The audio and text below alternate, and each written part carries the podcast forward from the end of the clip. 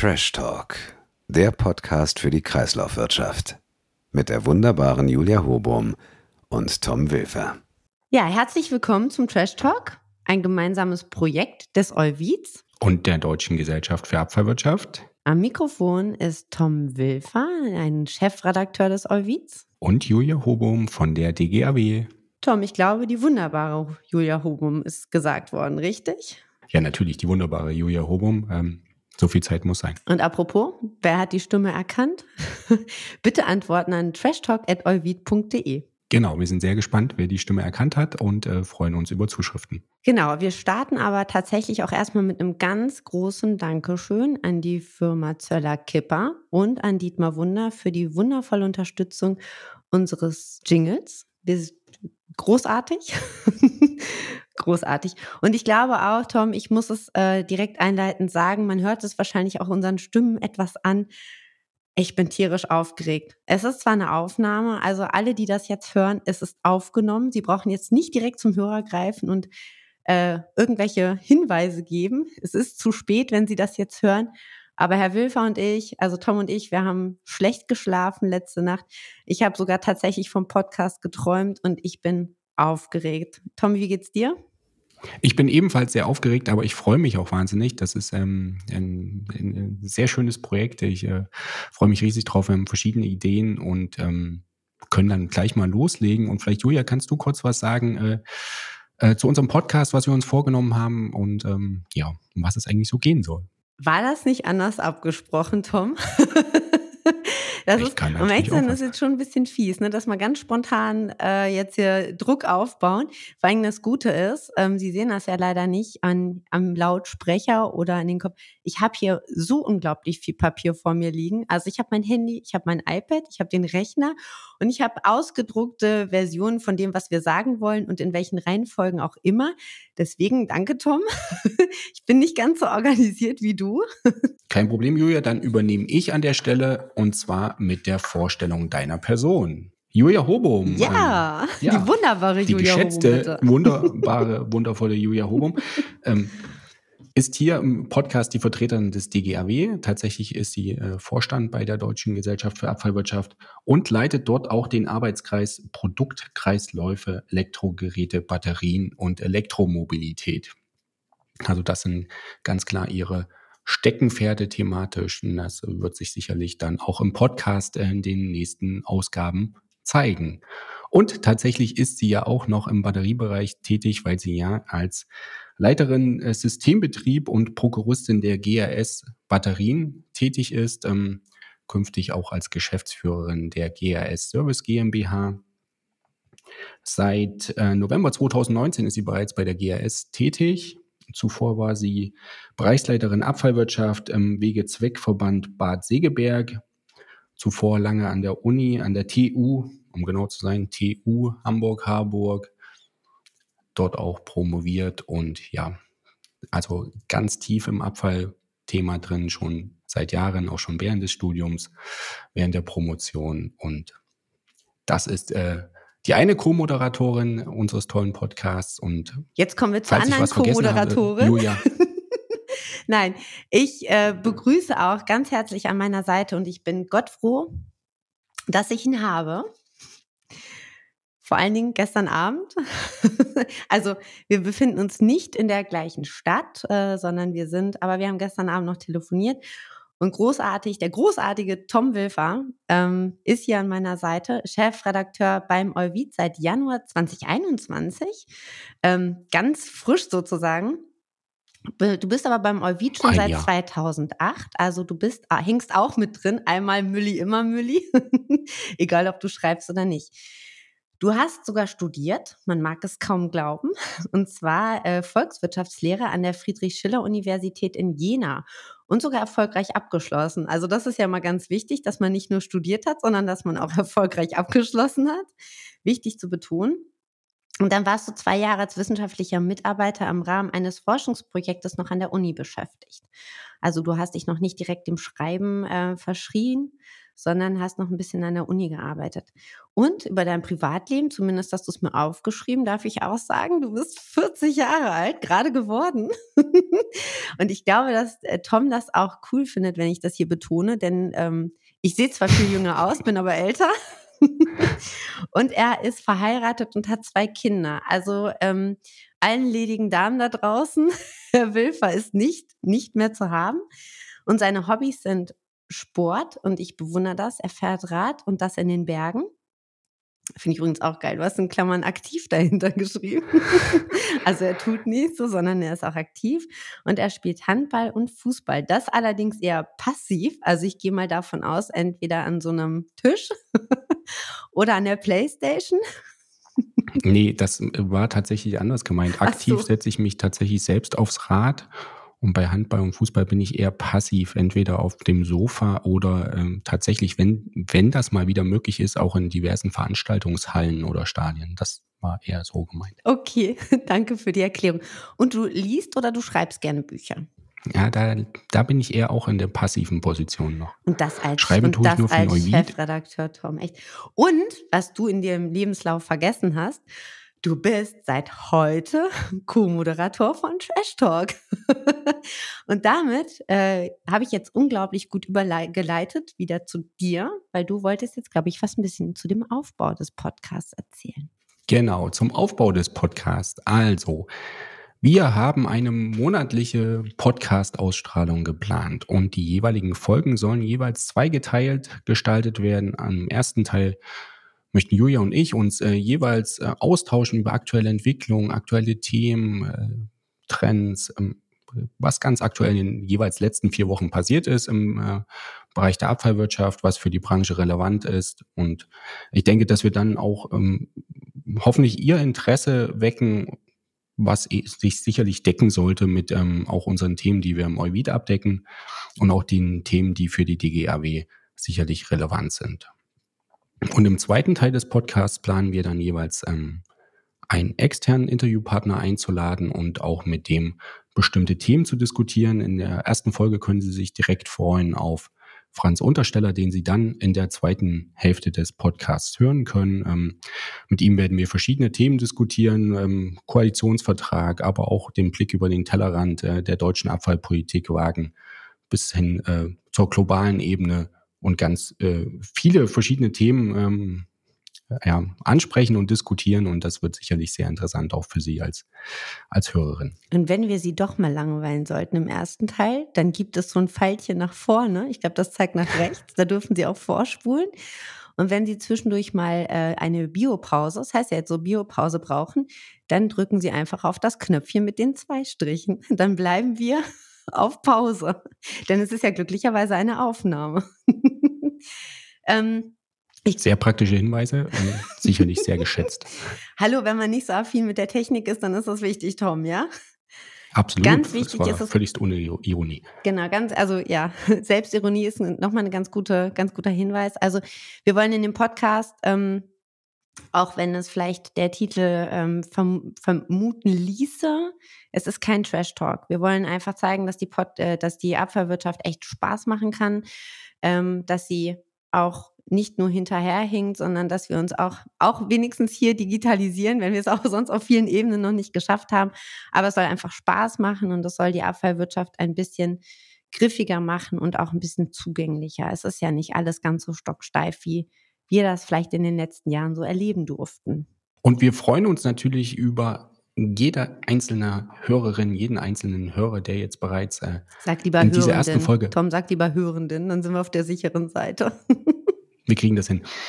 Wir freuen uns jedenfalls über jeden Einzelnen, der jetzt hier schon eingeschaltet hat in der aktuellen Folge.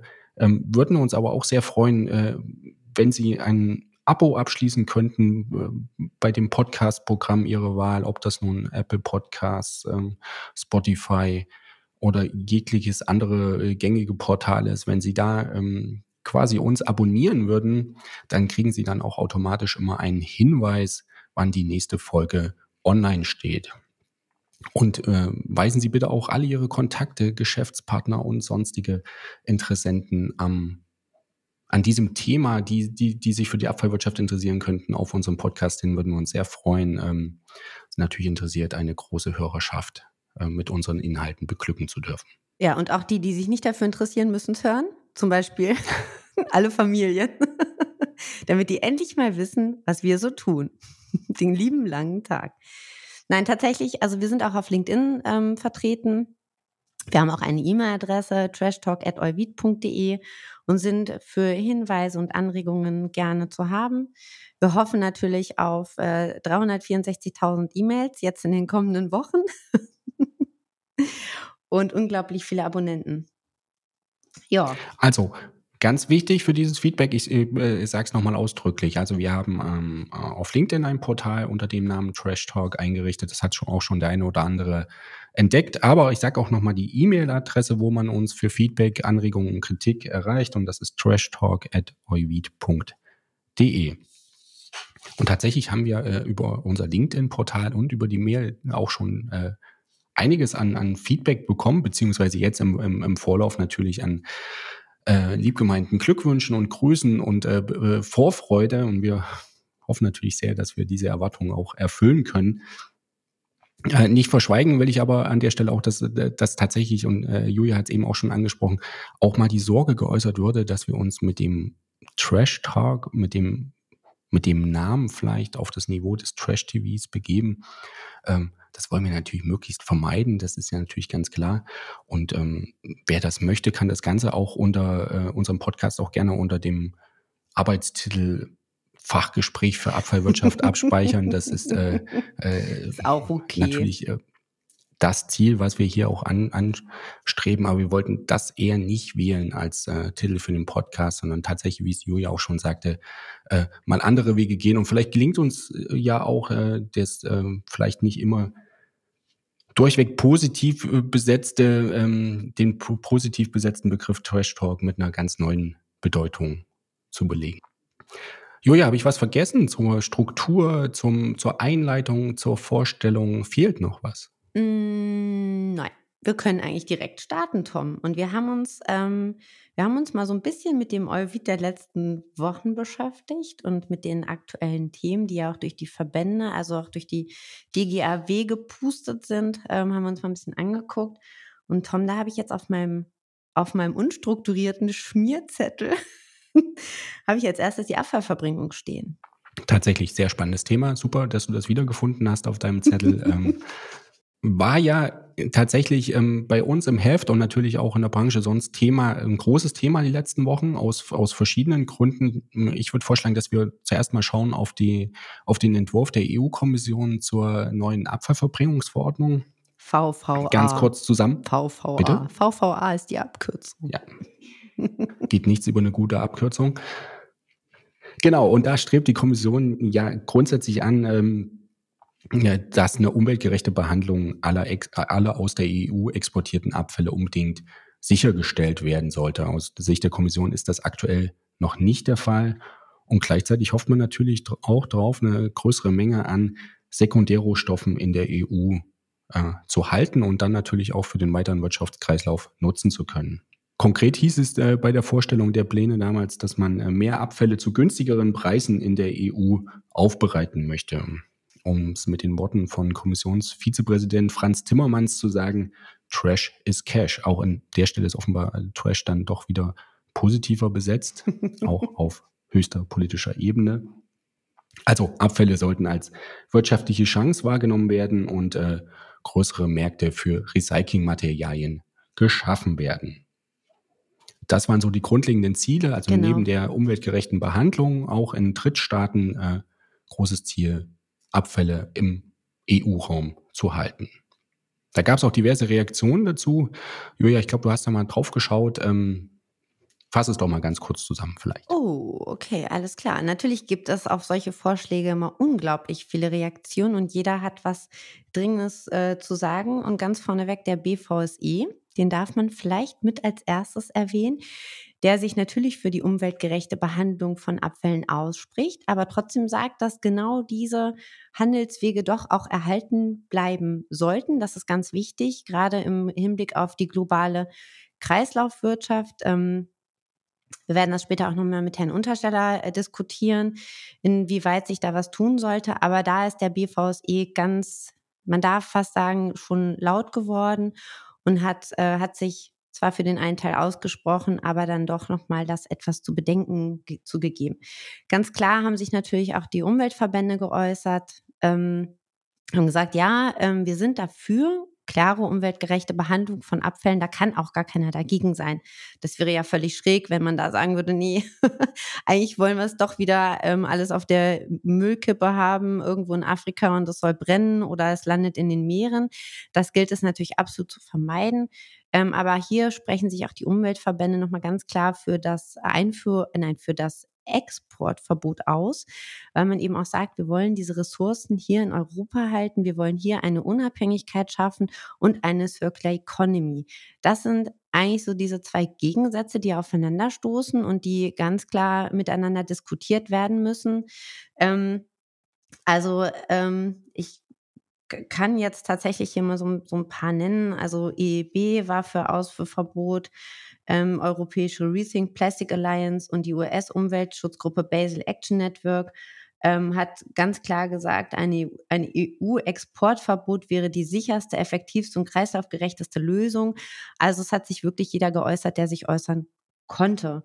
Und auch, ähm, ja, auch sehr lautstark. Das darf man. Und das stand, wie du schon sagtest, ganz klar im Gegensatz zu den ähm, dringenden Bitten und den Plädoyers von Seiten BVSE, EURIC, aber auch BDE, die jeweils darauf äh, hingewiesen haben, dass es ganz wichtig ist, ähm, den weltweiten Handel mit Sekundärrohstoffen genau. ähm, aufrechtzuerhalten, um halt auch da sicherzustellen, dass die Abfälle dann auch in möglichst hochwertige Behandlungsformen gehen und dass halt auch der das Entscheidende ist für die Recycler da, die, die Märkte offen zu halten, um die Strukturen auch offen zu halten und ähm, darauf zu schauen, dass das dass die Märkte dann auch weiterhin so funktionieren können. Genau, dann ganz klar, äh, was, ich, was man auch noch erwähnen sollte, ist, der VKU hat auch nochmal ähm, noch einen ganz anderen Aspekt aufgeworfen. Und zwar ist der explizit, begrüßt er den, äh, die Beschränkungen für den Export von Kunststoffabfällen.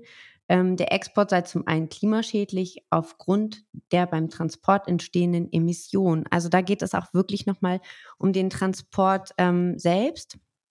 Es ist natürlich richtig, wenn ich alles einmal um die Welt schippere, dann hat auch, wenn ich jetzt mal, jetzt mal, da kann sowas noch so klimaneutral sein im Systemraum Benutzung. Wenn ich es dann hinterher doch wieder einmal um die Welt schippere, dann hat so einen großen CO2-Fußabdruck erlangt, dass es eigentlich gar keinen Sinn mehr macht. Also ich glaube, da ist die Betrachtung dann auch der Systemgrenzen immer nochmal ganz wichtig, wenn wir über CO2-Fußabdrücke sprechen. Und ganz wichtig an der Stelle auch, äh, der Kommunalverband hat auch betont äh, die Bedeutung des Autarkie- und Näheprinzips. Also ähm, da vor allen Dingen für gemischte Siedlungsabfälle sollten die Mitgliedstaaten natürlich selbst für die Entsorgung ihres Restmülls zuständig sein. Also man kann sich ja noch an die Geschichten erinnern, wo der Restmüll aus Italien ähm, über doch ähm, mehrere hundert Kilometer zu deutschen Müllverbrennungsanlagen transportiert würde.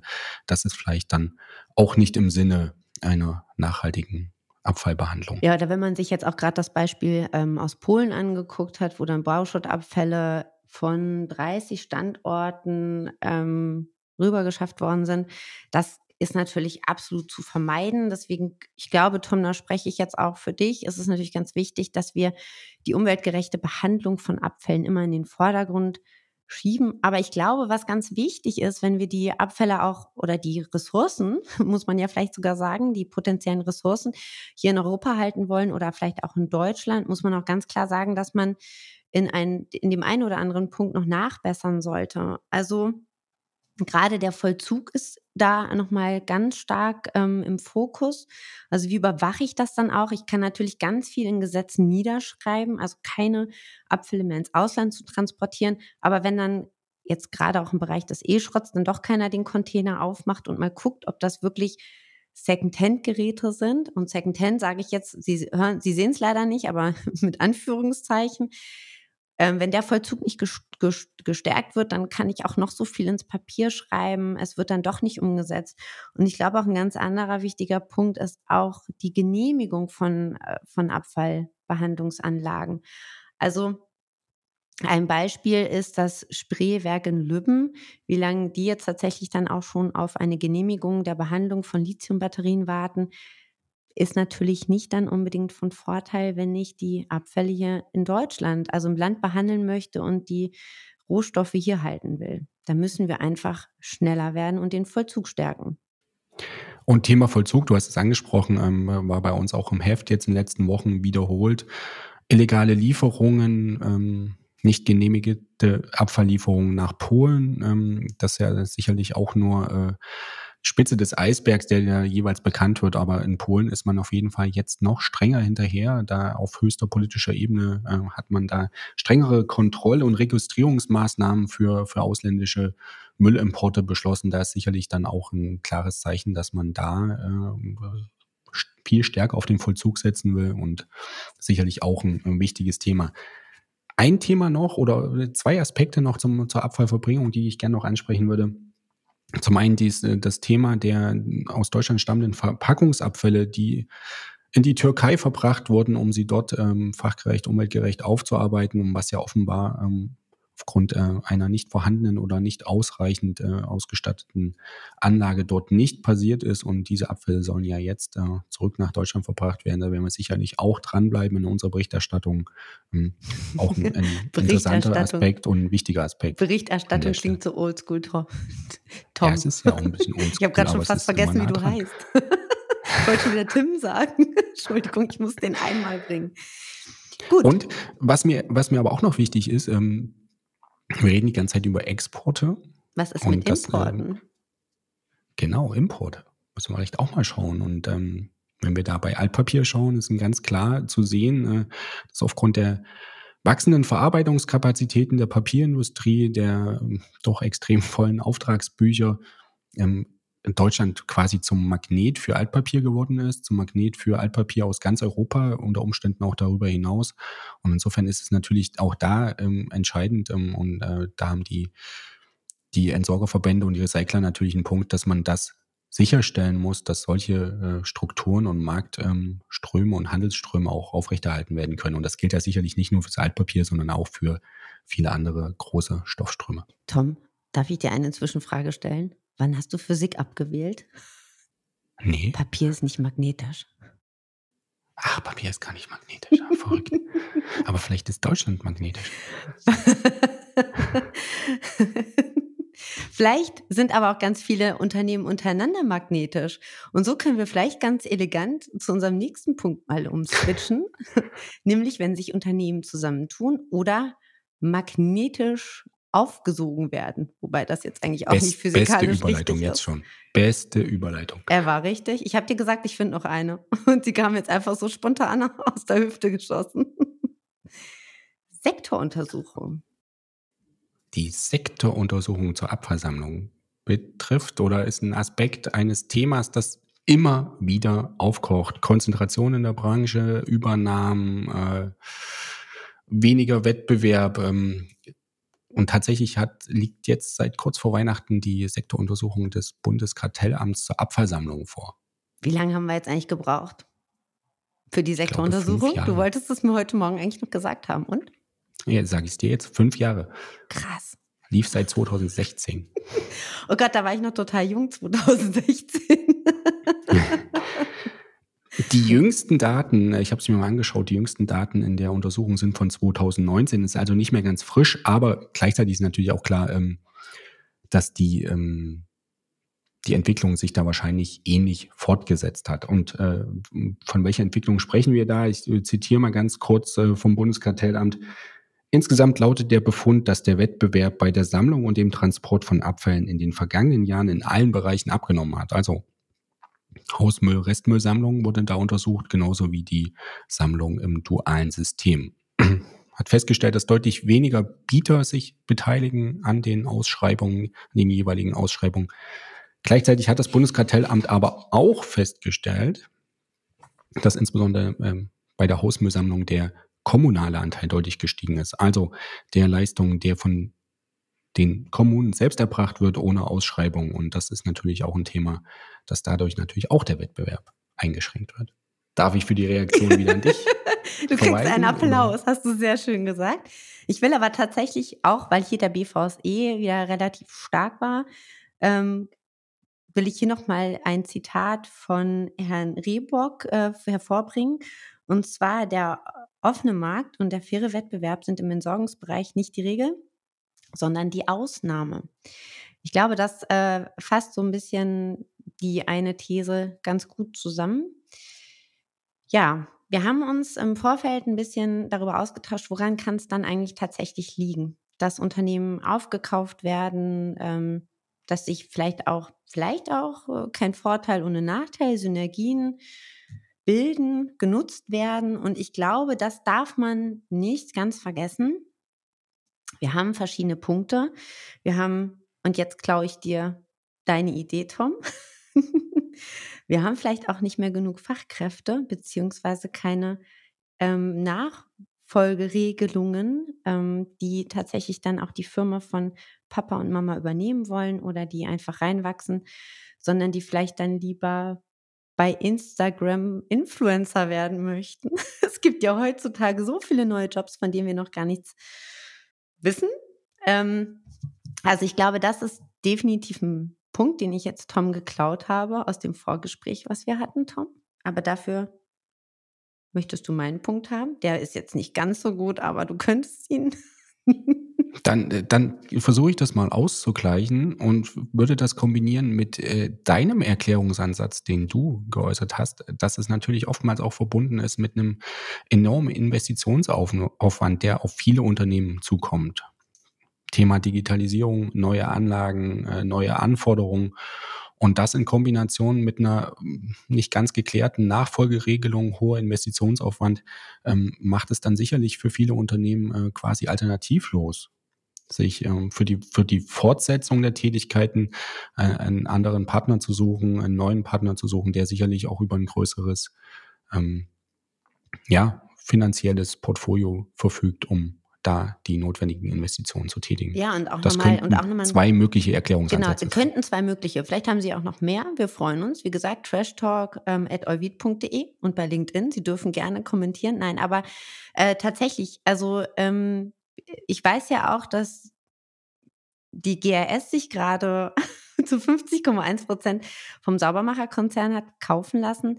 Ähm, aus der eigenen Erfahrung kann ich da tatsächlich dann vielleicht auch sagen, es tun sich auch Synergien insofern auf, dass man gewisse Infrastrukturen des großen Konzerns nutzen kann. Also der, der administrative Wasserkopf kann verringert werden, dadurch können Prozesse verschlankt werden. Und das ist das, was, was Tom auch gerade gesagt hat, ist natürlich die Digitalisierung wenn ich ein Drei-Mann-Unternehmen bin und ich soll jetzt einfach mal ähm, eine komplett neue Plattform aufbauen, wo es dann noch 50 Schnittstellen zu meinen Auftraggebern geben soll, dann ist das natürlich ein unglaublicher Aufwand, den ich vielleicht selbst einfach nicht mehr gewuppt bekomme. Und dann tut sich ein großer Partner damit eventuell etwas leichter. Ich glaube, wichtig ist es dabei immer, dass die Kompetenz erhalten bleibt. Schwierig wird es, wenn der große Konzern das kleine Unternehmen schluckt um es kaputt zu machen. Ähm, das Know-how sollte natürlich erhalten bleiben und auch die jeweiligen Kompetenzen. Das ist, glaube ich, ganz, ganz wichtig, was zu beachten ist. Und wenn wir die ganze Zeit, oder nicht die ganze Zeit, aber jetzt schon einige Minuten über ähm, Konzentration und Wettbewerb sprechen, dann müssen wir natürlich jetzt auch den, äh, den weißen Riesen oder den weißen Elefanten in der äh, Diskussion, der weiße Riese war auch gut, aber den weißen Elefanten in der Diskussion genau. äh, durchaus auch nochmal zum Wort kommen lassen. Und ähm, da habe ich ein äh, Zitat rausgesucht aus einer unserer Ausgaben aus dem letzten Jahr, wo wir auch genau das zum Thema hatten, äh, Wettbewerb. Und da hat der äh, geschätzte Herbert Wilms von Remondes äh, gesagt, dass sich über zu wenig Wettbewerb in unseren Märkten auf Dauer niemand beklagen muss. Also da äh, spielt natürlich auch darauf an, dass es durchaus auch neue Akteure im Markt gibt, ähm, die den Wettbewerb hochhalten. Also äh, hat jeder mitbekommen, in den letzten Jahren ist ähm, der, ich sage jetzt mal, der Lidl-Konzern, korrekterweise mhm. ist natürlich die Schwarzgruppe über ihre Entsorgungstochter Prisiro extrem im Markt äh, eingestiegen, äh, viele Übernahmen getätigt, gerade jetzt auch nochmal im vergangenen Jahr ähm, auch auf internationaler Ebene einige Gesellschaften übernommen. Also da ist natürlich mehr Wettbewerb da über neue Akteure. Das sind dann darüber hinaus auch chinesische Investoren, die da teilweise eintreten, österreichische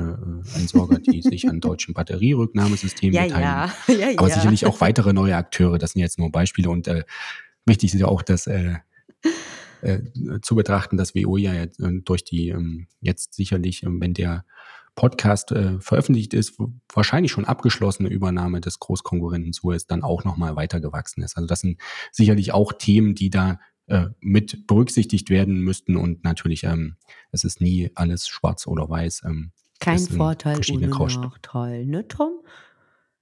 Und um Bitte? Kein Vorteil ohne Nachteil. Ja. Genau. Gut, er nickt. ich möchte im Anbetracht der Zeit, will ich echt ganz gerne noch ein, ein Thema mit dir besprechen. Und ich glaube, das ist auch gut und eine gute Grundlage für unser Gespräch gleich mit Herrn Untersteller. Für das Darf ich, ich dich ganz kurz unterbrechen? Ja, was? Ich habe noch, ich hab noch, ein, noch einen ganz wichtigen Hinweis an, an alle Leser äh, unserer Ausgabe. Und wenn wir gerade über das Thema ähm, Konzentration, Übernahme und Beteiligung sprechen. Und zwar gibt's, ähm, ich weiß nicht, ob alle Leser immer so weit blättern bei uns im Heft, aber es gibt in unserem Heft noch einen Anzeigenteil. Ziemlich weit hinten. Ach Gott, ja, natürlich. Entschuldige bitte. Es steht bei mir leider ziemlich in Krickelkracke-Schrift auf meinem Schmierzettel. Bitte, ich bitte darum, Tom. Danke, danke, danke. Genau. Und da gibt es auch so einen Anzeigenteil mit Chiffre-Anzeigen. Und da hatten wir tatsächlich ähm, auch in einer der letzten Ausgaben im, im letzten Jahr, konkret Ausgabe 49, auf Seite 43, ich habe es hier vor mir aufgeschlagen, eine Chiffre-Anzeige und die würde ich gerne mal vorlesen und ähm, das ist sicherlich für den einen oder anderen interessant ähm, und dann äh, passt das ganz gut zum Thema. Also ich beginne einfach mal, äh, Einzelfirma zu verkaufen. Gut geführter Entsorgungsfachbetrieb im südlichen Baden-Württemberg steht zum Verkauf. Inhabergeführte Einzelfirma, Firmengelände mit circa 25.000 Quadratmetern, Umschlaghalle circa 1000 Quadratmeter in Klammern erweiterbar. Emissionsschutzrechtliche Genehmigung liegt vor. Absetz- und Abrollcontainer sind auch im Angebot.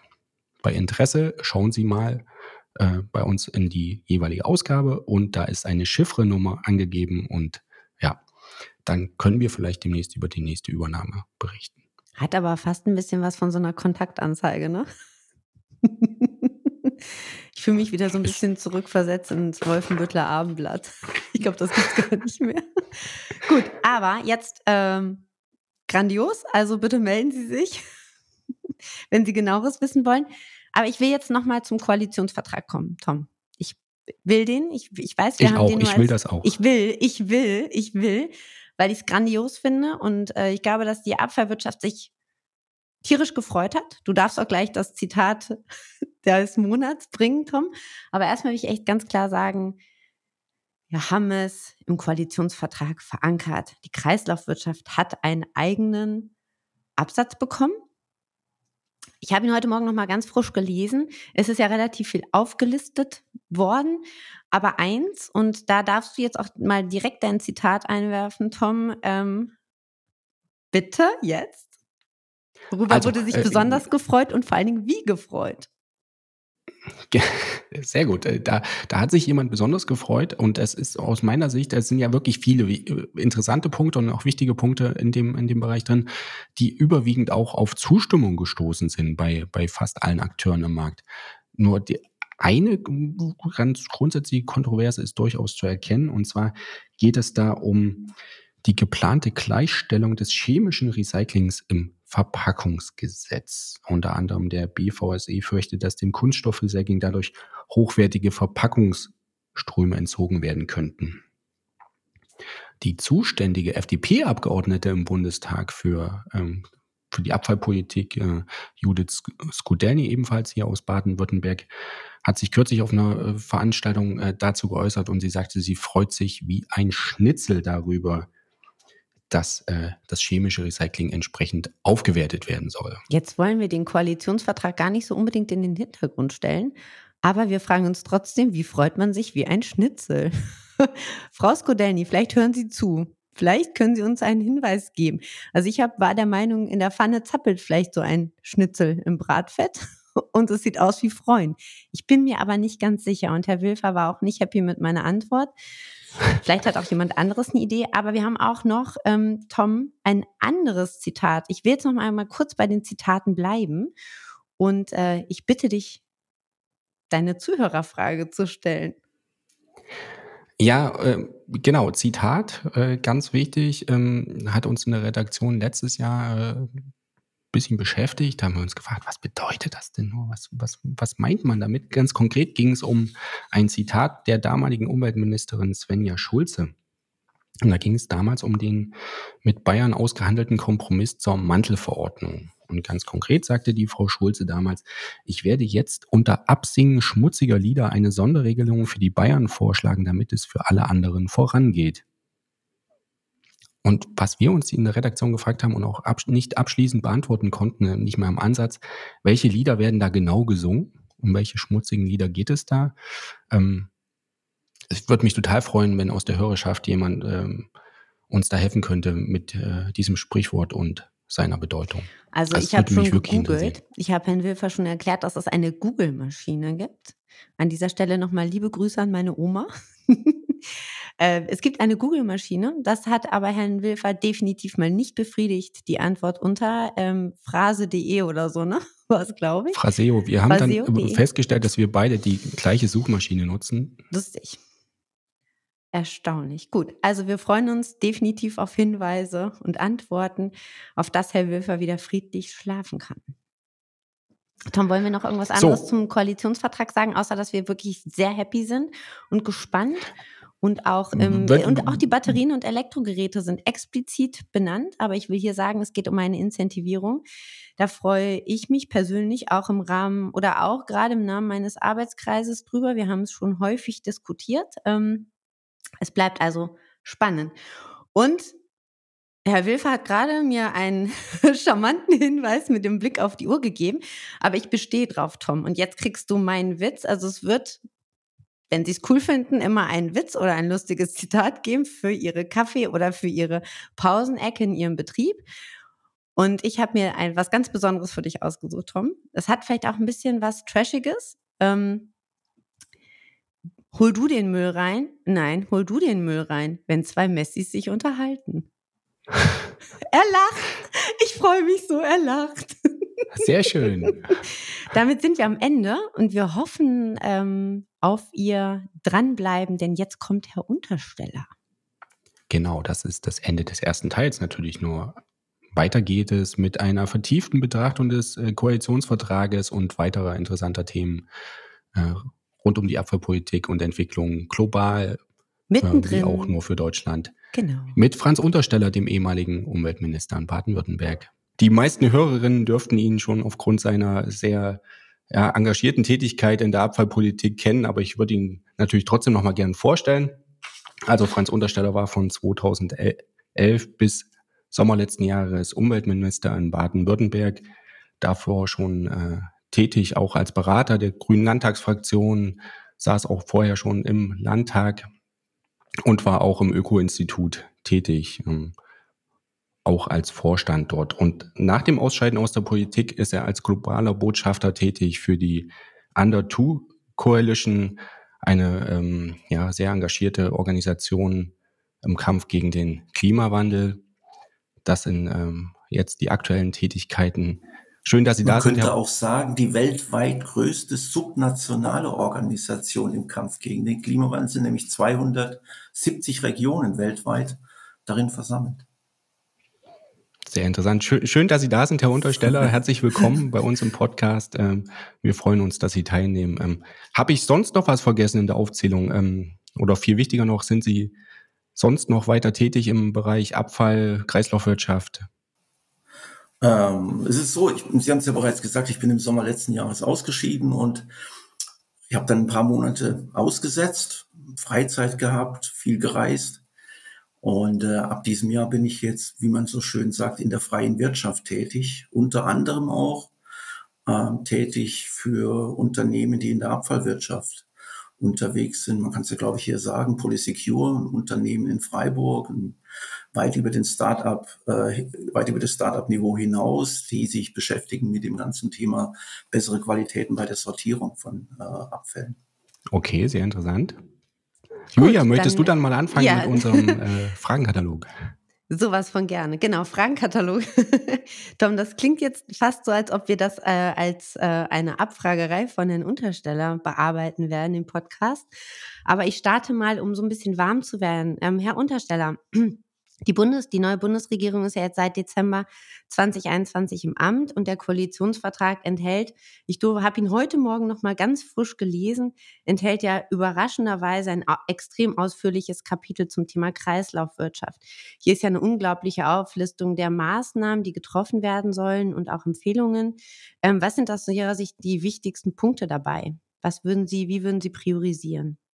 Ja, zunächst mal, ich meine, man solche, soll, sollte solche Koalitionsverträge äh, also in aller Ehren nicht überbewerten, ja, sondern zum Schluss kommt es immer darauf an, äh, was wird aus diesen Leitsätzen, die in dem Koalitionsvertrag drinstehen, dann auch letztendlich gemacht. Aber Sie haben recht, finde ich, äh, sind ein paar bemerkenswerte Dinge drin. Also ich fange mal aus meiner Sicht mit einem der wichtigsten an, eine ziemlich profane Geschichte eigentlich, nämlich dass sich die Bundesrepublik für ein Verbot der Deponierung von Abfällen endlich äh, stärker einsetzen will. Man muss sich mal vorstellen, in Deutschland seit 2005 haben wir ein Deponieverbot. Aber wenn Sie durch Europa fahren, insbesondere Südeuropa, Südosteuropa, dann werden Sie überall noch Deponien sehen, mit allen negativen Folgen, die so eine Deponierung von Rohabfällen halt hat. Zweitens, das ganze Thema äh, höhere Recyclingquoten, insbesondere dann auch bei Kunststoffen. Das Thema Rezyklate wird angesprochen, bessere Qualitäten bei den Rezyklaten. Das sind, glaube ich, alles richtige Stichworte, die gegeben werden. Aber zum Schluss kommt es natürlich darauf an, was wird daraus gemacht. Jetzt muss man natürlich sehen, wesentliche Festlegungen werden hier nun mal in Brüssel getroffen. Und von daher kommt es natürlich auch sehr stark darauf an, wie stark die Bundesrepublik sich dann auch in die Diskussion in Brüssel einbringt. Ich meine, der European Green Deal ist, liegt ja auf dem Tisch, aber er muss auch ausgefüllt werden. Und hier könnte natürlich die Bundesregierung ein Treiber sein, was das ganze Thema, Thema Circular Economy, Kreislaufwirtschaft und so weiter betrifft. Und da liegt vieles nach wie vor im Argen. Äh, wenn Sie mal überlegen, wir haben in Europa im Moment etwa, um eine Zahl zu nennen, 21, 22 Millionen Tonnen Kunststoffabfälle aber tatsächlich verwertet. Nach meinen Kenntnissen werden um die fünf plus minus fünf Millionen Tonnen. Ähm, und die äh, Europäische Union hat sich bis zum Jahr 2025 das Ziel gesetzt, zehn Millionen Tonnen Rezyklate zu bekommen im Kunststoffbereich. Also das heißt, da ist erheblich Luft nach oben. Und die Frage wird natürlich die nächsten Jahre sein, wie wird es angegangen? Was, wie werden die Rahmenbedingungen geschaffen? Und da findet eine neue Bundesregierung ein reiches Betätigungsfeld. Sie haben es eben schon angesprochen und das ähm, ist tatsächlich auch in der Vergangenheit immer wieder ein Thema gewesen, dass man bei Forderungen nach mehr Maßnahmen zum Recycling, zur Stärkung der Kreislaufwirtschaft oft auf Brüssel verwiesen hat in der Bundesregierung, gesagt hat, ja, wir würden das gerne tun, aber wir müssen uns in Brüssel abstimmen, es muss binnenmarktkonform äh, sein. Und Sie haben es eben schon angesprochen, es gibt zwei, drei Punkte im Koalitionsvertrag im Bereich ähm, Kreislaufwirtschaft, wo tatsächlich ähm, das ähm, Deponieverbot angesprochen wird, die produktspezifischen ähm, Mindesteinsatzquoten für Rezyklate. Ähm, sehen Sie da tatsächlich Chancen, dass sich die, die Bundesregierung da entsprechend positionieren kann, beziehungsweise gibt es nicht auch Möglichkeiten, auch unabhängig von Brüssel voranzugehen, um da einen gewissen Standard zu setzen? Na, das muss man sich immer im Einzelnen anschauen. Ja, also sobald wie es an wettbewerbliche Fragen geht, dann äh, bekommen Sie sehr schnell einen Anruf aus Brüssel. Und ähm, von daher nehmen wir mal an, das ganze Thema Rezyklateinsatz, das macht meines Erachtens auch nur einen Sinn, wenn man hier auf europäischer Ebene sagt, wir wollen die kommenden Jahre hier Stück um Stück in den verschiedenen äh, Produktgruppen die Mindestrezyklatanteile steigern. Also ich sehe da jetzt keinen so großen Sinn drin überhaupt, das auf der Ebene eines einzigen Landes zu machen, sondern in der Volkswirtschaft von über 500 Millionen Verbraucherinnen und Verbrauchern macht das natürlich einen Sinn. Und es ist ja nicht so, dass es hier nur Unwillige gäbe. Ja, also wie gesagt, in Brüssel liegt ein Papier auf dem Tisch, ähm, European Green Deal. Es liegt ein Papier auf dem Tisch, das sagt, wir wollen äh, insgesamt das Thema ähm, Kreislauf von Rohstoffen wollen wir stärker voranbringen. Also von daher gibt's ja gute Voraussetzungen. Und Ähm, ich denke auch, es gibt eine ganze Reihe von Mitgliedstaaten, die ein solches Vorgehen dann auch unterstützen werden. Ähm, und von daher kommt es meines Erachtens sehr stark darauf an, dass die Bundesrepublik hier vorangeht, dass sie Initiativen auf europäischer Ebene ergreift, um hier auch wirklich ähm, in der Sache die kommenden Jahre voranzukommen. Nötig ist es, ja, also auch bei, wenn wir sagen, die, die letzten Wochen und Monate erleben wir ja das ganze Thema Knappheit von Gütern. Ähm, es fehlen Halbleiter, es fehlt an Rohstoffen und so weiter. Ja, die Industrie klagt zunehmend.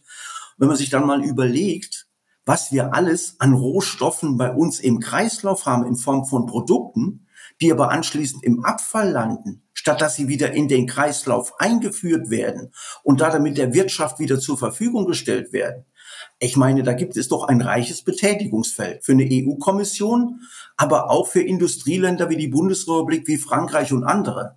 Also von daher, ich glaube, die letzten Monate haben einigen in den Regierungen in Europa die Augen geöffnet. Weil wenn man da nicht gegensteuert, wird man in Zukunft zunehmend Probleme bekommen im industriellen Bereich. Und hier, glaube ich, gibt es durchaus eine Chance, dass Industrie, Umweltverbände, Ökologen, Regierungen an einem Strang ziehen, weil letztendlich haben beide einen Vorteil davon, wenn wir hier schauen, dass wir stärker, was Rohstoffversorgung in, in, de, in den Industrieregionen Europa betrifft, Stück um Stück unabhängiger auch werden. Es wird nicht zu einer kompletten Unabhängigkeit kommen, da dürfen wir uns nichts vormachen.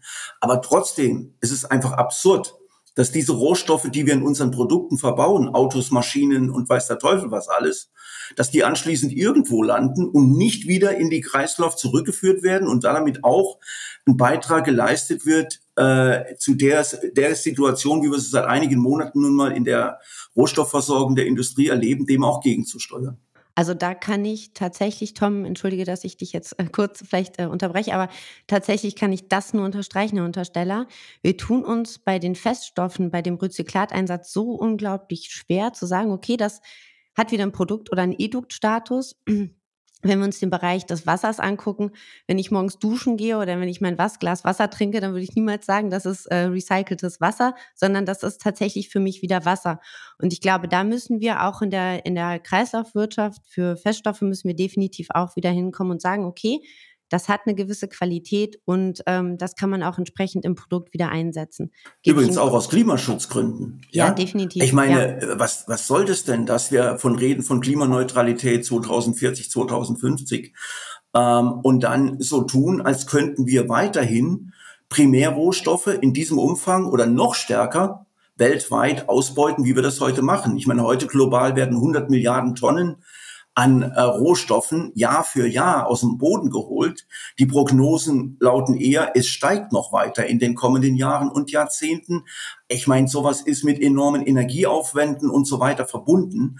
Und von daher alles, was wir dafür tun, diesen Ausbeutung von Primärrohstoffen zu reduzieren und Sekundärrohstoffe verstärkt einzusetzen. Ich meine, der normale Verbraucher, die normale Verbraucherin denkt an Glas und Papier und Bioabfällen. Ja, ist ja auch okay. Und denkt, ah, das läuft doch ganz gut. Das Problem ist aber bei den allergrößten Fraktionen, die wir so sehen, also im Industriebereich, bei dem ganzen Elektronikschrott und so weiter, ja. da läuft's halt nicht gut. Und deswegen ist es nötig, da die kommenden Jahre solche Schlagworte wie äh, äh, Circular Economy oder European Green Deal endlich auch mal mit den entsprechenden Initiativen auszufüllen. Und nochmal, da hat eine Bundesregierung, und das erwarte ich dann auch unter grüner Beteiligung, durchaus ein reiches Betätigungsfeld. Herr Untersteller, Sie waren im November auf der Weltklimakonferenz in Glasgow. Waren da diese Zusammenhänge und die, die Bedeutung der Kreislaufwirtschaft, die, die dieser Bereich durchaus für den Klimaschutz haben könnte, ein Thema? Ist das auf internationaler, auf globaler Ebene tatsächlich schon ein Thema oder läuft das eher am Rande? Naja, es läuft bislang eher am Rande, habe ich jedenfalls den Eindruck. Ja, Glasgow war natürlich sehr stark geprägt ähm, von dem Thema fünf Jahre nach Paris. Wir müssen endlich dafür sorgen, nicht nur, dass äh, die äh, Beschlüsse, die in Paris gefällt wurden, auch tatsächlich äh, äh in die Umsetzung kommen, sondern dass nochmal stärkere Versprechen kommen in Richtung CO2-Minderung, weil das, was heute auf dem Tisch liegt, nicht ausreicht um in Richtung zwei Grad, geschweige denn 1,5 Grad äh, zu kommen. Das davon war äh, Glasgow geprägt von dieser Debatte. Ähm, aber dennoch, wenn Sie jetzt sage ich mal durch die den, wie ich es immer nennen mag, der Möglichkeiten gehen, die es ja immer bei diesen äh, großen Konferenzen auch gibt, wo große Aussteller auch da sind, dann sehen Sie schon auch, dass es den ein oder andere Initiative gibt, die das Thema Abfallwirtschaft, Kreislaufführung von Produkten, bessere andere Rohstoffversorgung, dass das zunehmend zum Thema wird. Meines Erachtens immer noch zu wenig. Ja, weil da hängt sehr, sehr viel dran. Und wenn wir mal überlegen, wie viel heutzutage über die Weltmeere geschippert wird, ja, an Rohstoffen, an Halbprodukten, die dann wiederum hier weiterverarbeitet werden. Ich sage immer, so ein Land wie Baden-Württemberg hat ja nichts an Rohstoffen, außer äh, Steine, Holz, Kies und ein bisschen Salz, aber sonst haben wir ja nichts. Aber wenn Sie dann mal überlegen, was alles hier verbaut wird, ja, bei, in der Automobilindustrie, bei den Zulieferern, im Maschinenbau, Anlagenbau, bei äh, Elektronikproduktenherstellern, dann sind das natürlich alles Dinge, die irgendwo aus der Welt hier angeliefert werden. Und es wurden nicht weniger die letzten Jahre, sondern mehr. Dann kommt das ganze Thema seltene Erden äh, dazu. Es kommt, äh, es kommt dazu das Thema äh, volatile Preisgestaltung bei den Rohstoffen, äh, Rohstoffe aus Krisenregionen etc. Und ich bin der Meinung, das muss die nächsten Jahre in der Umweltpolitik insgesamt, sollte das ein Schwerpunktthema werden. Nehmen mal ein Beispiel raus, ähm, das wenig bislang im Fokus ist, zunehmend reinkommt, das ist das Thema Phosphor. Ja, wir brauchen, als Menschen brauchen wir Phosphor. Anders können wir gar nicht existieren. Also die Landwirtschaft braucht Phosphor. So, es gibt zwei, drei Produzenten weltweit, Mauretanien, Marokko und noch ein, zwei. Äh, die, die Qualität des Phosphors, des Rohphosphors wird immer schlechter, ähm, beispielsweise durch Uran und andere Stoffe verunreinigt. Aber wir könnten Phosphor auch wieder zurückgewinnen. Aus Klärschlamm, aus Abwasser und so weiter. Mittlerweile sind die entsprechenden Strategien auch auf den Weg gebracht. Es wird noch einige Jahre dauern. Ähm, aber so ein Bundesland wie Baden-Württemberg hat sich zum Ziel gesetzt, in einigen Jahren 30, 40 Prozent seiner Phosphorversorgung aus wiedergewonnenem Phosphor äh, dann zukünftig decken zu können. Ja, sei es aus den Kläranlagen äh, direkt gewonnen oder sei es dann auch aus den, äh, aus den Aschen von Monoverbrennungsanlagen. Und das ist nur ein Beispiel von vielen, wo ich glaube, naja, in Fachkreisen gibt es durchaus ein Umdenken schon und es gibt auch intensive Debatten drüber. Ich habe das jedes Jahr erlebt bei uns hier bei dem großen ähm, Kongress, den wir ja hier in Baden-Württemberg seit, viel, seit zehn Jahren durchführen, ja, äh, äh, Ressourceneffizienzkongress, da ist das ein Thema unter den Fachleuten. Aber in der Politik ist es meines Erachtens noch zu wenig angekommen. Definitiv. Wobei Baden-Württemberg hat immer noch guten Wein und ähm, ja, sie haben auch Apfelplantagen. Obststücke heißt das ja, glaube ich. Ne? Die, das haben sie ja wenigstens, wenn auch keine seltenen Ehren, aber das gibt's. Ähm, ich würde tatsächlich jetzt ganz gerne noch mal ein bisschen auch auf unser Vorgespräch und über die globale Entwicklung zu sprechen kommen, Herr Untersteller. Ähm, Sie haben ja oder wir haben ja gemeinsam im Vorgespräch nochmal die Frage aufgeworfen, ob man die Abfallwirtschaft gerade mit dem Blick auf die globale Entwicklung grundlegend neu denken muss. Ähm, was, was, glauben Sie jetzt so im Nachgang? Ähm, ist es so, muss man und wenn ja, wo genau? Wo und wie genau? Also, bei mir ist es so, familiär bedingt bin ich hin und wieder auch in anderen Teilen der Welt unterwegs. Ja, ich habe eine mexikanische Schwiegertochter, ergo ist man ab und zu in Mexiko. Und wenn man dann sieht, ich meine, hier bei uns das kann man nicht vergleichen mit Schwellenländern wie Mexiko und anderen, äh, was abfallwirtschaftliche Rahmenbedingungen betrifft. Wenn ich in Mexiko bin und sehe, wie viel Kunststoffabfälle, wie viel Abfälle in der Umwelt auf den Flüssen regelrecht rumschwimmen als Teppiche in den Flüssen, das ist geradezu absurd. Ja, und wenn man sich dann mal global die Zahlen anschaut, dann gibt es unterschiedliche Studien, die sagen, na ja, Pro Jahr werden in unsere Weltmeere zwischen 4,8 und 12,7 Millionen Tonnen pro Jahr an Kunststoffabfällen eingetragen. Ja, das sind keine Abfälle, die aus dem gelben Sack kommen, um das ja. auch mal zu sagen. Also die Bundesrepublik ist da jetzt nicht das große Problem, sondern das findet vor allen Dingen in großen Volkswirtschaften wie China, aber auch übrigens in Afrika, Lateinamerika und so weiter statt, wo sie keine Sammelsysteme haben, mein, ja. so ein Sammelsystem ist das eine. Dann ist immer noch die Frage, was wird draus gemacht, ja? Und auch da haben wir erhebliche Defizite. Aber in solchen Ländern wie Mexiko landet dann vielfach solche Kunststoffabfälle in der, in der Umwelt, gehen dann in die Flusssysteme und von den Flusssystemen dann in die Meere. Und die Frage ist natürlich schon, gucken wir dem weiter zu? Also nochmal 4,8 bis 12,7 Millionen Tonnen, je nach Studie, pro Jahr. Gucken wir dem weiter zu oder steuern wir dagegen? Und wie könnte so ein Gegensteuern global aussehen? Und ich finde, es gibt da eine recht interessante Diskussion und die geht so, dass man sagt, man muss Kunststoffabfällen einen Preis geben. Ja?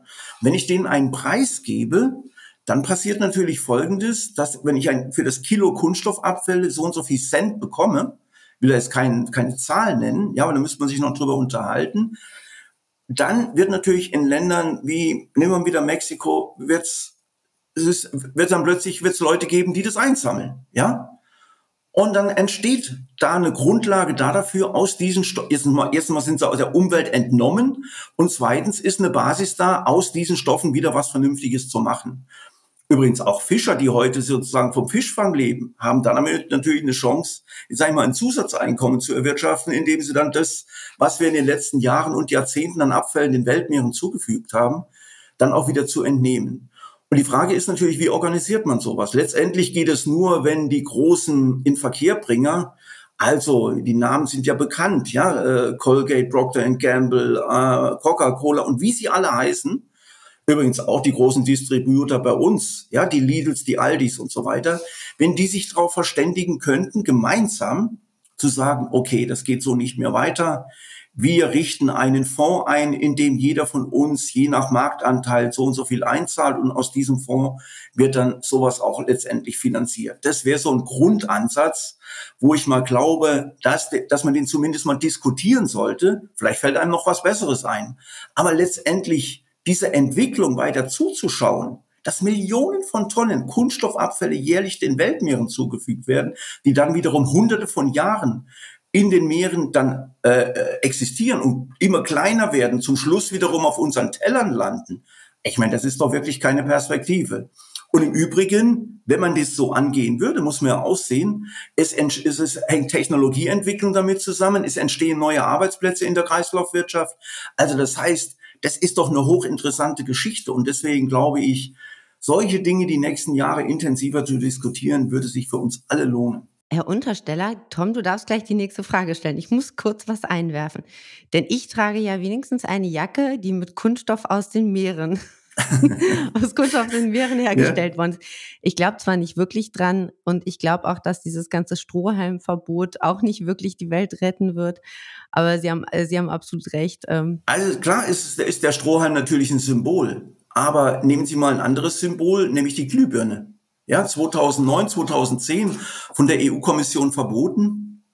Ähm, was ist passiert? Erstmal Technologieentwicklung. Es ist ja nicht so, dass wir seither mit Kerzen hier sitzen, sondern es gibt LED-Leuchten in allen, in allen Variationen. Wenn Sie in den Baumarkt oder in ein Geschäft gehen, dann sehen Sie das ja. Und unterm Strich wird heute EU-weit eine Strommenge über LEDs eingespart, die in etwa dem, Strom, dem, dem Energieverbrauch von Rumänien oder Bulgarien entspricht. Ja, also von daher, sowas kann ja durch was, durchaus was in die Gänge setzen. Und so ist es auch bei diesem Strohhalmverbot. Sie haben völlig recht, es ist erstmal ein Symbol. Aber die Frage ist, macht man darauf weiter? Ja, wie geht man zukünftig mit Einwegprodukten um, die in, in die Umwelt kommen? Ich meine, man kann das übrigens auch mal im Kleinen anfangen. Ja, nicht weit war, wo ich wohne, gibt es eine Stadt namens Tübingen. Ja, ein Oberbürgermeister, mit dem ich befreundet bin, Boris Palmer, manchmal auch mit anderen Themen in den Schlagzeilen, was mich weniger freut. Aber äh, er ist derzeit in der Schlagzeilen mit dem Thema eine kommunale Einwegverpackungssteuer. Ja, und die wird heftig diskutiert. Äh, es gibt auch einen Inverkehrbringer, der dagegen klagt. Und wenn er Erfolg haben sollte, was ich nicht ausschließe, dass er vor Gericht Erfolg hat, dieser Inverkehrbringer, dann finde ich, ist die Bundesregierung am Zug, nämlich den Kommunen zukünftig die rechtlichen Möglichkeiten dann zu schaffen, dass sie ein solches Einweg, eine solche Einwegsteuer, eine Verpackungsabgabe und so weiter einführen können. Weil so wie es heute ist, kann es doch echt nicht bleiben. Das ist doch absurd, dass Städte wie Tübingen, Stuttgart und andere hier jährlich Millionenbeträge aufwenden müssen, um das ganze Zeug, was weggeworfen wird, wieder äh, einzusammeln. Geschweige denn, dann haben wir noch nicht drüber geredet, was daraus gemacht wird.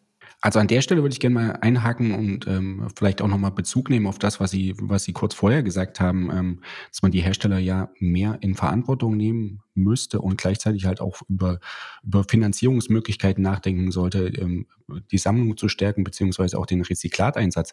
Wie bewerten Sie in diesem Zusammenhang die, die sogenannte Plastiksteuer auf EU-Ebene und die ja durchaus auch Thema am Koalitionsvertrag ist?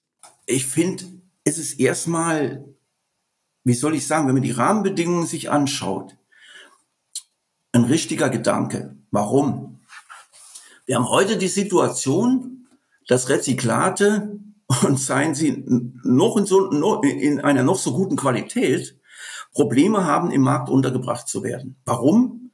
Jedenfalls die letzten Jahre war es so. Man muss jetzt mal abwarten, wie sich das entwickelt angesichts der steigenden Energiepreise in den letzten Monaten weil Primärenergierohstoffe erheblich kostengünstiger waren, auch wenn sie noch so weit über die Weltmeere hergeschippert wurden. Ja? Und solange wie das so ist, eine solche ungleiche Situation zwischen kostengünstigen Primärrohstoffen und zwischen teureren Rezyklaten, haben sie im Grunde genommen keine Chance, mit den Rezyklaten in der Breite dann auch tatsächlich durchzukommen. Dann sehen Sie zwar das ein oder andere Produkt, wenn wir einkaufen gehen, ja, dann sehen wir ein Produkt, da ist ein Frosch drauf und da steht drauf 100 Prozent. Und es ist eine gute Strategie, die er da auch macht. Ja, und es gibt ja genügend äh, Käuferinnen und Käufern, die sagen, ich greife ganz bewusst zu diesem Produkt, weil 100% Rezyklat. Aber nochmal, das ist eine Nische in der, in der Gesamtmenge, wenn man sich das mal anschaut. Und wenn wir wirklich in der Breite Rezyklate durchsetzen wollen, und ich meine, technisch ist es möglich, ja, dann ist immer noch die Frage, wie bekommen wir die, die gute Qualität von Rezyklaten auch hin? Aber auch da, jetzt komme ich mal auf dieses Unternehmen, für das ich da im Beirat bin in Freiburg, äh, Polysecure, die mit ihrer Tracer-Technologie dann auch die Möglichkeit haben zu sagen, okay, ich habe einen Kunststoff aus dem Food-Bereich und aus dem Non-Food-Bereich, sodass ich zum Schluss auch wirklich 20, 30 verschiedene Kunststofffraktionen hinten rausbekomme, die ich dann wiederum in den Markt reinbringen kann. Ich finde, diese Strategie muss es zukünftig geben. Und je mehr wir hier dann für Waffengleichheit sorgen zwischen den Rezyklaten und zwischen den Primärrohstoffen, je eher wird es geschehen. Und von daher gesehen, den Grundansatz, äh, den finde ich richtig. Ob er, ich sage mal, von der Summe her tatsächlich ausreicht, äh, um so einen Weg dann auch äh, zukünftig zu gehen, da habe ich dann meine Zweifel. Weil letztendlich, sind wir mal ehrlich, die haben das vor allen Dingen gemacht in Brüssel als erste Einnahmequelle, die sie sich da geschaffen haben. Und äh, es war weniger das eine Diskussion, was ich jetzt hier gerade angesprochen habe. Ich finde übrigens, an dieser Stelle sollte ich mal einwerfen, dass die gesamte Truppe von Polysecure definitiv jetzt unser Abo, Abo, unsere Abonnenten werden sollten. wir sind, wir brauchen ja noch Abonnenten, Tom. Ich will das mal ganz kurz jetzt noch einwerfen im Gespräch. Wir brauchen noch Abonnenten. Wir sind noch bei Folge 1. Ich mache jetzt einen kurzen Werbeblock. Also Polysecure, schalten Sie ein. Herr Untersteller hat Sie jetzt dreimal erwähnt. Jetzt muss man vielleicht auch sagen, es gibt ja nicht nur den Ansatz von Polysecure, ja, also Nein, mit den Tracern, sondern es gibt auch die Überlegung, das mit Wasserzeichen zu machen. Ähm, also nicht, dass ich hier im Verdacht bin, für ein Unternehmen Werbung zu machen, aber ich will damit nur deutlich machen, in was für eine Richtung letztendlich die, ja. die Sache gehen muss, nämlich bessere Qualitäten bei Rezyklaten, das ist das eine. Aber ich muss auch Rahmenbedingungen schaffen, damit diese Rezyklate auch tatsächlich zum Zug kommen. Jetzt kann ich das natürlich machen. Das eine ist das Thema Mindestrezyklatanteil, was in Brüssel ja sehr stark diskutiert wird. Ähm, bislang sind die da aus meiner Sicht ein bisschen kurz gesprungen. Ähm, da muss man weiterdenken. Aber man könnte es auch machen, indem man sagt, ähm, was die Preissituation betrifft, sorgen wir hier für, ich sage mal, äh, Living Playing, äh, Playing Field, ja. Ähm, und da sind wir im Moment weit davon weg. Wie gesagt, vielleicht ändert sich was durch die aktuelle Preissituation bei, auf den Gasmärkten, auf den Strommärkten, aber so richtig glaube ich nicht dran. Ich würde äh, würd ganz gerne, Herr Untersteller, weil es sind ja schon so unglaublich viele und gute Stichworte gefallen. Also wir hatten jetzt Sammlungen, wir hatten Recycling, Einbindung von Herstellern. Ähm, ich würde jetzt ganz gerne nochmal wieder so ein bisschen auf Deutschland zurückleuchten und die, das aktuelle Geschehen hier. Ähm, bei der Diskussion um strengere Vorgaben zur Verbesserung von Sammlung und Recycling, aber auch eben die Einbindung von Herstellern und auch Vertreibern, je nachdem, in welchem Stoffstrom wir uns auch äh, befinden, äh, sind so Stichworte Produzentenverantwortung, Design für Recycling natürlich immer ganz groß geschrieben. Aber hier gab es in der Vergangenheit immer wieder Konflikte zwischen den verschiedensten Ministerien. Ich will jetzt mal hier ganz kurz vielleicht das Umweltministerium und das Wirtschaftsministerium nennen. Jetzt ist es ja so, dass die beiden grün geworden sind, ähm, also politisch grün, ich meine jetzt nicht bepflanzt, sondern politisch grün äh, geworden sind. Äh, glauben Sie, dass es dann da so ein bisschen mehr äh, Politik aus einem Guss gibt, mehr Hand in Hand oder ähm, Vielleicht schlägt sich das ja dann auch wieder in einer Art Wertstoffgesetz ähm, oder einer bundeseinheitlichen Wertstofftonne. Können Sie sich sowas vorstellen? Ich meine, ich würde es ja sehr begrüßen. Also Konflikte wird äh, jetzt mal aus meiner aus meiner Erfahrung raus. Konflikte gibt es auch zwischen grün geführten Ministerien. Ja, also ich habe da auch meine Erfahrungen gemacht. Mhm. Das darf man nicht glauben, dass äh, wenn an der Spitze zweier Häuser äh, jeweils zwei grüne Ministerinnen und Minister stehen, dass da alles Friede, Freude, Eierkuchen ist, sondern äh, man vertritt in aller Regel erstmal die Interessen des Ressorts. Dennoch ähm, in der Bundesregierung, dadurch, dass das Thema äh, Kampf gegen den Klimawandel ganz oben steht und das Thema Kreislaufwirtschaft hier eine aus meiner Sicht wirklich wichtige Rolle spielt, es auch eine Chance ist aus wirtschaftlicher Sicht hier, ich habe ja vorhin gesagt, es geht um neue Arbeitsplätze, es geht um neue Wertschöpfung, voranzukommen, glaube ich durchaus, dass es die Chance gibt, dass hier Bundesumweltministerium und Wirtschaftsministerium in einer anderen Art und Weise zusammenarbeiten könnten, wie man das in der Vergangenheit erlebt hat. Ja, ich fand das zum Teil absurd und habe da ja wirklich meine Erfahrungen gemacht. Sie haben das Stichwort äh, äh, Wertstoffgesetz gegeben. Ich meine, das, was ich da erlebt habe, also das spottet jeglicher Beschreibung. Ja, also man muss sich mal vorstellen, ich hatte für für äh, die Überlegung zur Schaffung eines Wertstoffgesetzes im Bundesrat eine breite Mehrheit äh, von, ich glaube damals waren es 43, 44 Stimmen. Ähm, und die Bundesregierung, angeführt auch durch das Bundeswirtschaftsministerium, übrigens auch Teile des Bundesumweltministeriums damals, ja, auf jedenfalls auf der Arbeitsebene, haben das massiv bekämpft, ja, wo man sich mal überlegen muss, es ist doch geradezu absurd, da ich den Leuten sage, ihr könnt zwar äh, Verpackungen in den gelben Sack oder in die gelbe Tonne werfen, aber das stoffgleiche Produkt dürft ihr nicht reinwerfen. Ja, ich meine zum Schluss das Rezyklat fragt doch nicht, bin ich stamme ich aus einer Verpackung oder stamme ich aus aus der Küche? Ja, das ist doch irgendwie geradezu abenteuerlich und daran sieht man, dass es noch zu wenig ein Denken gibt in Richtung, das ist Rohstoff für eine Industriegesellschaft. Und ich glaube, da muss man hinkommen und vielleicht gibt es ja eine neue Chance äh, für so ein Wertstoffgesetz in der jetzigen Bundesregierung. Zweites Thema, ähm, und da ist man, glaube ich, die kommenden Jahre verstärkt gefordert. Äh, das ist das ganze Thema Schadstoffbelastung von äh, äh, Rohstoffen, von Rezyklaten auch. Ja, nehmen wir mal ein, ein Beispiel, nämlich die Bioabfälle. Wir haben heute das Problem, dass äh, Bioabfälle nach wie vor noch zu arg mit äh, Schadstoffen belastet sind. Womit hängt es zusammen? Zum Teil da damit, dass in den Küchen Bioabfälle dann in irgendwelchen Kunststofftüten gesammelt werden, anschließend die Bioabfälle mit mitsamt Kunststofftüten dann in den Kompostieranlagen landen, dort zwar zum Teil raussortiert werden, aber zum Teil dann auch in den, in den Abfällen drin landen, so dass sie anschließend Probleme haben in der Vermarktung der Komposte. Und solche Themen anzugehen, jetzt nicht nur von der, übrigens auch, es ist ein quantitatives Problem auch, ja. Hier habe ich Kreise in Baden-Württemberg, die einsammeln 10 Kilo pro Kopf Einwohner, die anderen 90. Ja, obwohl auch in denen von 90 der Komposthaufen hinterm Haus erfunden wurde. Also von daher äh, ist es ja nicht, nicht so, dass es ein grundsätzliches Problem ist ja. äh, von, von grundsätzlichen unterschiedlichen Strukturen.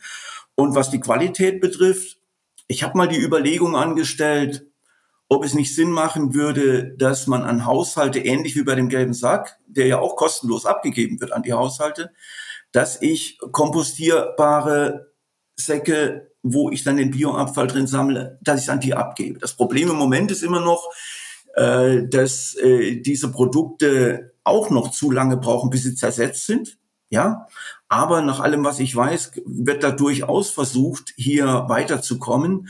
Jetzt kann man natürlich sagen, na ja, ich kann ja auch den Leuten sagen, bitte lass die Plastiktüte weg, aber das habe ich mittlerweile aufgegeben. Ja, also ich meine, der Schwabe, und zwar sowohl der schwäbische Mann wie die schwäbische Hausfrau, äh, die, die, die wollen es da halt irgendwie sauber haben. In der Küche dagegen ist ja nichts zu sagen, aber äh, dann alle davon zu überzeugen, dass anschließend solche Tüten nicht in den Kompost gehören, ich finde, da werden sie zum Schluss scheitern. Und deswegen muss man, glaube ich, anders rangehen, vielleicht in der Form, wie ich es eben gesagt habe, nämlich, dass wir wirklich schnell zersetzbare äh, äh, äh, Bioprodukte hier an die Haushalte abgeben, wo sie das Zeug dann drin sammeln können. Dass wir anschließend aber nicht die Probleme in den Kompostierungsanlagen haben, wie wir das heutzutage überall, wo das heutzutage überall der Fall ist. Und das sind Themen, wo sich eine Bundesregierung durchaus verdient machen kann. Zum einen bei dem Thema Forschung und Entwicklung, von der Entwicklung solcher Tüten, die dann auch schneller zersetzbar sind, als das heute der Fall ist, weil die Durchsatzzeiten in den Kompostierungsanlagen heute halt sehr kurz sind. Und letztendlich kann ja nicht sagen, hey, ihr müsst halt länger, äh, müsst das Zeug halt länger lagern lassen, sondern zum Schluss muss ich darauf reagieren. Und das kann nur in der Form sein, dass da technologische Innovation reinkommt in schneller zersetzbare äh, biologisch abbaubare äh, äh, Kunststofftüten. Und, jetzt aber noch äh, eins, ganz kurz, Herr Untersteller. Ich muss jetzt einmal ganz kurz zur Ehrenrettung der Schwaben eins einwerfen.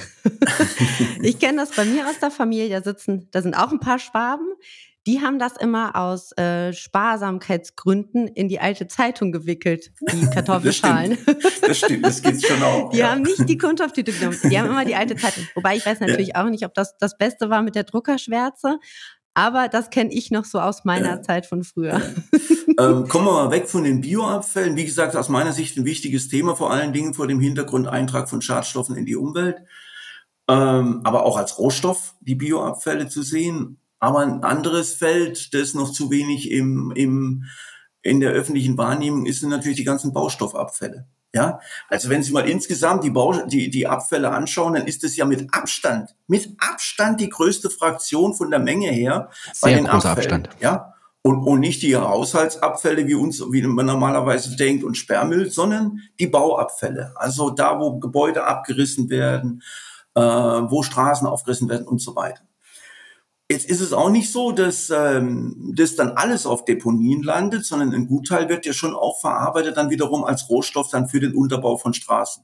Ja, aber nach wie vor landet ein zu großer Teil auf Deponien, übrigens auch Erdaushub. Und das muss sich ändern. Ich meine, gerade in einem dicht besiedelten Land wie der Bundesrepublik wird es nicht leichter, neue Deponiestandorte zu finden. Ja, überall, wo sie sowas machen, haben sie erstmal heftige Diskussionen. Und auch da steht natürlich das Thema oben drüber, sind es nicht eigentlich Rohstoffe, was wir hier deponieren, aus denen dann wiederum neue Gebäude entstehen könnten. Also RC-Beton, ja, Recyclingbeton, äh, Recyclingbaustoffe und so weiter. Das Problem da ist vielfältig. Das eine ist ein psychologisches, nämlich wenn man sagt, ich baue neu, uns kommt einer und sagt, übrigens, da haben wir einen Haufen Abfälle, da könntest du neu draus bauen, ist erstmal die Begeisterung in engen Grenzen. Zweitens, äh, die letzten Jahre mussten sie zunächst mal äh, Normierungsarbeit und so weiter leisten und nachweisen, dass RC-Beton beispielsweise gleiche Festigkeiten, gleiche Qualitäten hat als äh, Beton, der aus Primärrohstoffen hergestellt wird. Mittlerweile ist es gemacht. Also wir haben hier in Baden-Württemberg zu meiner Zeit sehr viel an Arbeit hier geleistet und haben auch erste Gebäude errichtet mit RC-Beton und Sie sehen da eigentlich gar keinen Unterschied, ja. Ähm, aber auch da wiederum haben Sie manchmal Probleme, wo Sie erstmal gar nicht dran denken, sondern es gibt zu wenig Anbieter von solchen RC-Baustoffen. Wenn es zu wenig Anbieter gibt, einer bei mir hier aus dem Tübinger Raum fährt ja nicht nach Freiburg, ja, und äh, liefert es da an, weil das rechnet sich alles nicht. Also bräuchten Sie in Freiburg einen Anbieter. In Freiburg einen Anbieter wird es aber nur dann geben, wenn der sieht, aha, es gibt einen Markt. Also brauchen Sie Herangehensweisen, ähnlich wie übrigens in der Schweiz, die sagen, öffentliche Gebäude und, und grundsätzliche Renovierungen werden nur noch gemacht mit RC-Baustoffen. Ja, dann entsteht so ein Markt. Und das sind so Dinge, wo ich glaube, da muss Politik die nächsten Jahre, und das sind jetzt nur einzelne Beispiele, schauen, dass sie die Rahmenbedingungen stärker schiebt in Richtung Einsatz von Rezyklaten in allen Bereichen. Ob das Baustoffe sind, ob das die Bioabfälle sind, ob das die Kunststoffabfälle sind. Und dann sind wir, haben noch gar nicht geredet über den ganzen Elektronikbereich und so weiter, wo ja auch eine ganze Reihe von, von, ich sag mal, Rohstofflagern letztendlich vorhanden sind, ja. Ich glaube, bei dem Thema geht es auch immer wieder um Standardisierung, ähm, was ja auch ja. ein ganz wichtiges Thema von vorn, also wirklich komplett einmal durch die äh, Circular Economy ist. Da gibt es ja dann auch schon Initiativen äh, von der DIN. Das ist ja auch ganz spannend, startet ja ähm, im, oder ist im Januar gestartet. Ähm, also da tut sich auch einiges. Also das, das bleibt definitiv spannend. Ne, Tom? Äh, definitiv, da sind äh, auch sonst noch viele spannende Themen angerissen worden. Also gerade auch das Thema, ähm, was wir noch gar nicht besprochen haben, ähm, E-Schrottsammlung. Also da sind wir ja nicht beim Rezyklateinsatz, sondern da sind wir ja noch eine deutliche Stufe weiter vorne bei der Sammlung. Wenn man da die, die Sammelquoten in Deutschland anschaut, wie erschreckend die aussehen, das ist ja auch noch ein weiteres Thema. Ja, und ich will vielleicht auch mal noch sagen, ich glaube schon auch, dass es notwendig ist, dass Industrieverbände, da meine ich jetzt nicht den BDE, ja, sondern schon die Etage drüber, BDI und andere, genau, genau. dass die stärker die Chancen für die Industrie auch sehen, darin diesen Weg, nämlich Produkte als zukünftige Rohstofflager zu sehen, den sozusagen verstärkt einzuschlagen und dass da entsprechend die politischen Rahmenbedingungen auch geschaffen werden. Das ist bislang noch aus meiner Sicht zu wenig den Fall. Ich nehme den BDI da nicht als Treiber wahr, ja, in, in der Debatte. Den BDI schon, aber den BDI nicht. Ja, wobei, da gibt es jetzt schon die Circular Economy Initiative, wo, äh, wo sich dann auch angefangen wird, mit den, mit den einzelnen Stoffstrom zu beschäftigen. Aber es könnte noch mehr passieren. Und ich glaube auch, dass worauf Sie ja abziehen, ist auch so ein bisschen in der Vergangenheit, ne? dass da. Ähm, die Realität, bisschen, ich sag's Ihnen, ja. die Realität ist die, die Industrieverbände, ja, die IHKs, äh, LV, Landesverband Industrie und wie sie alle heißen. Auf Landesebene nehme ich das dann immer so wahr, die kommen dann zur Politik und fordern, schafft mehr Deponien, ja, schafft mehr Deponieraum, sorgt für Vor, äh, Vorsorge für mehr Deponieraum ist ja nicht falsch. Ja, also ohne Deponien wird es nicht abgehen. Nicht, dass ich da falsch verstanden werde. Aber ich möchte auch gern mal hören, dass sie sagen, sorgt mir dafür, dass Produkte im Kreislauf geführt werden.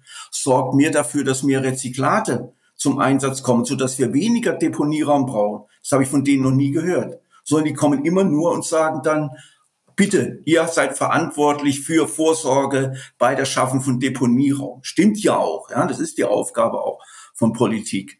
Aber ich meine, es kann doch so nicht weitergehen, wie es die letzten Jahre gelaufen ist. Also ist ja geradezu irre. Kann ich Wir nur so unterschreiben. Stimmt. Für die, genau, für die Zuhörer vielleicht äh, am, an der, am Lautsprecher, wir nicken hier zustimmt in der Runde. La laut vernehmbares Nicken. Genau, ganz laut. Nick, nick, nick. Leider muss ich mit dem Blick auf die doch schon sehr weit fortgeschrittene Zeit sagen, ich glaube, dass wir das tatsächlich als Schlusspunkt oder als Schlusswort nehmen sollten, den Appell an die Industrie, sich da auch stärker zu engagieren und das nicht nur auf die Entsorgungswirtschaft ähm, abzulagern, diesen, diese, Ja, ich will vielleicht, lassen Sie mich noch eins dazu sagen. Ja, also die Chance, die ich da drin sehe, gerade für einen Technologiestandort wie die Bundesrepublik, ja, also wo Umwelttechnik ja ein Paradethema ist, ist doch auch, dass wenn wir hier Dinge in diesem Bereich voranbringen, dass das ein Exportthema auch ist. Ja. Also für die Unternehmen, die sowas voranbringen, ja, die Technologien, die da damit auch zusammenhängen. Und deswegen wundere ich mich da dann immer, dass da nicht stärker auch von Industrieverbänden in diese Richtung gedacht wird. Ja, definitiv. Also das sollte schon in deren Interesse sein. Aber ähm, Herr Wiffer hat es ja auch gerade schon gesagt, ähm, Elektroaltgeräte, entschuldige Tom, dass ich das mal aufgreifen muss, ist auch mein Doktorarbeitsthema gewesen. Da scheitern wir schon, schon an ja. der Sammlung. Ähm, ja. Da gibt es definitiv zu wenig Anreize, wobei ich auch immer der Meinung bin, dass der Vollzug auch eine große Rolle spielt. Da haben wir ja vorhin schon drüber gesprochen, Tom. Und ähm, also da gibt es, glaube ich, ganz viele Stellschrauben und ähm, an denen wir drehen müssen. Da wird sich noch einiges tun müssen vor allen Dingen müssen. Ja, bis hin zu, ich sage mal, auch das wiederum Brüsseler Thema, Stichwort äh, Ökodesign-Richtlinie, dass natürlich solche Produkte auch so gestaltet sind, dass ich sie nicht, wenn sie mal morgen nicht laufen, gleich wegwerfe. Ja, sondern ja. dass ich sie auch reparieren kann. Ich meine, das ist doch, ja, ich meine, das iPhone ist so das typische Beispiel. Was kann ich denn daran reparieren? Nix. Ja, ich kann es nicht wie früher die ersten, die ersten Handys aufmachen und äh, den Akku rausnehmen und durch einen anderen Akku ersetzen. Und, sondern wenn es halt nicht mehr funktioniert und nicht mehr läuft, äh, dann geht's heutzutage in den Elektronikschrott und es wird was Neues gekauft. Und ich habe den Eindruck, dass es die letzten Jahre eher schlimmer geworden ist, als weil es besser geworden ist. Definitiv. Das ist ein extrem gutes Schlusswort, finde ich, Herr Untersteller. Also äh, an alle Zuhörer, die noch nichts mit der Abfallwirtschaft zu tun haben, ein bisschen Awareness ähm, und nochmal es wird sich einiges tun in der Zukunft. Dankeschön, Herr Untersteller, für das ja, spannende Gespräch. Es hat unglaublich viel Spaß gemacht. Ja, hat mir auch Spaß gemacht. Auch von meiner Seite, es war genauso, wie wir uns das vorgestellt haben, ein, ein wilder Ritt durch verschiedene Themen der Abfallwirtschaft auf deutscher wie internationaler Ebene. Sehr schön. Vielen Dank dafür. Ja, gerne. Allerdings ohne schmutzige Gesänge, ne, Tom? Genau. Nein, danke schön, Herr Untersteller. Ähm, danke. ja, habe ich gern gemacht. So, das war's auch schon. Vielen Dank an alle Zuhörenden. Unsere erste Ausgabe hat uns echt Spaß gemacht. Falls es Ihnen auch gefallen hat, abonnieren Sie unseren Podcast gerne auf dem Portal Ihrer Wahl und viel wichtiger noch, empfehlen Sie uns weiter. Für Fragen und Anregungen erreichen Sie uns unter trashtalk.euvid.de oder über unser LinkedIn-Profil. Wir freuen uns. Und auch auf die nächste Folge freuen wir uns schon sehr. Bis dahin alles Gute.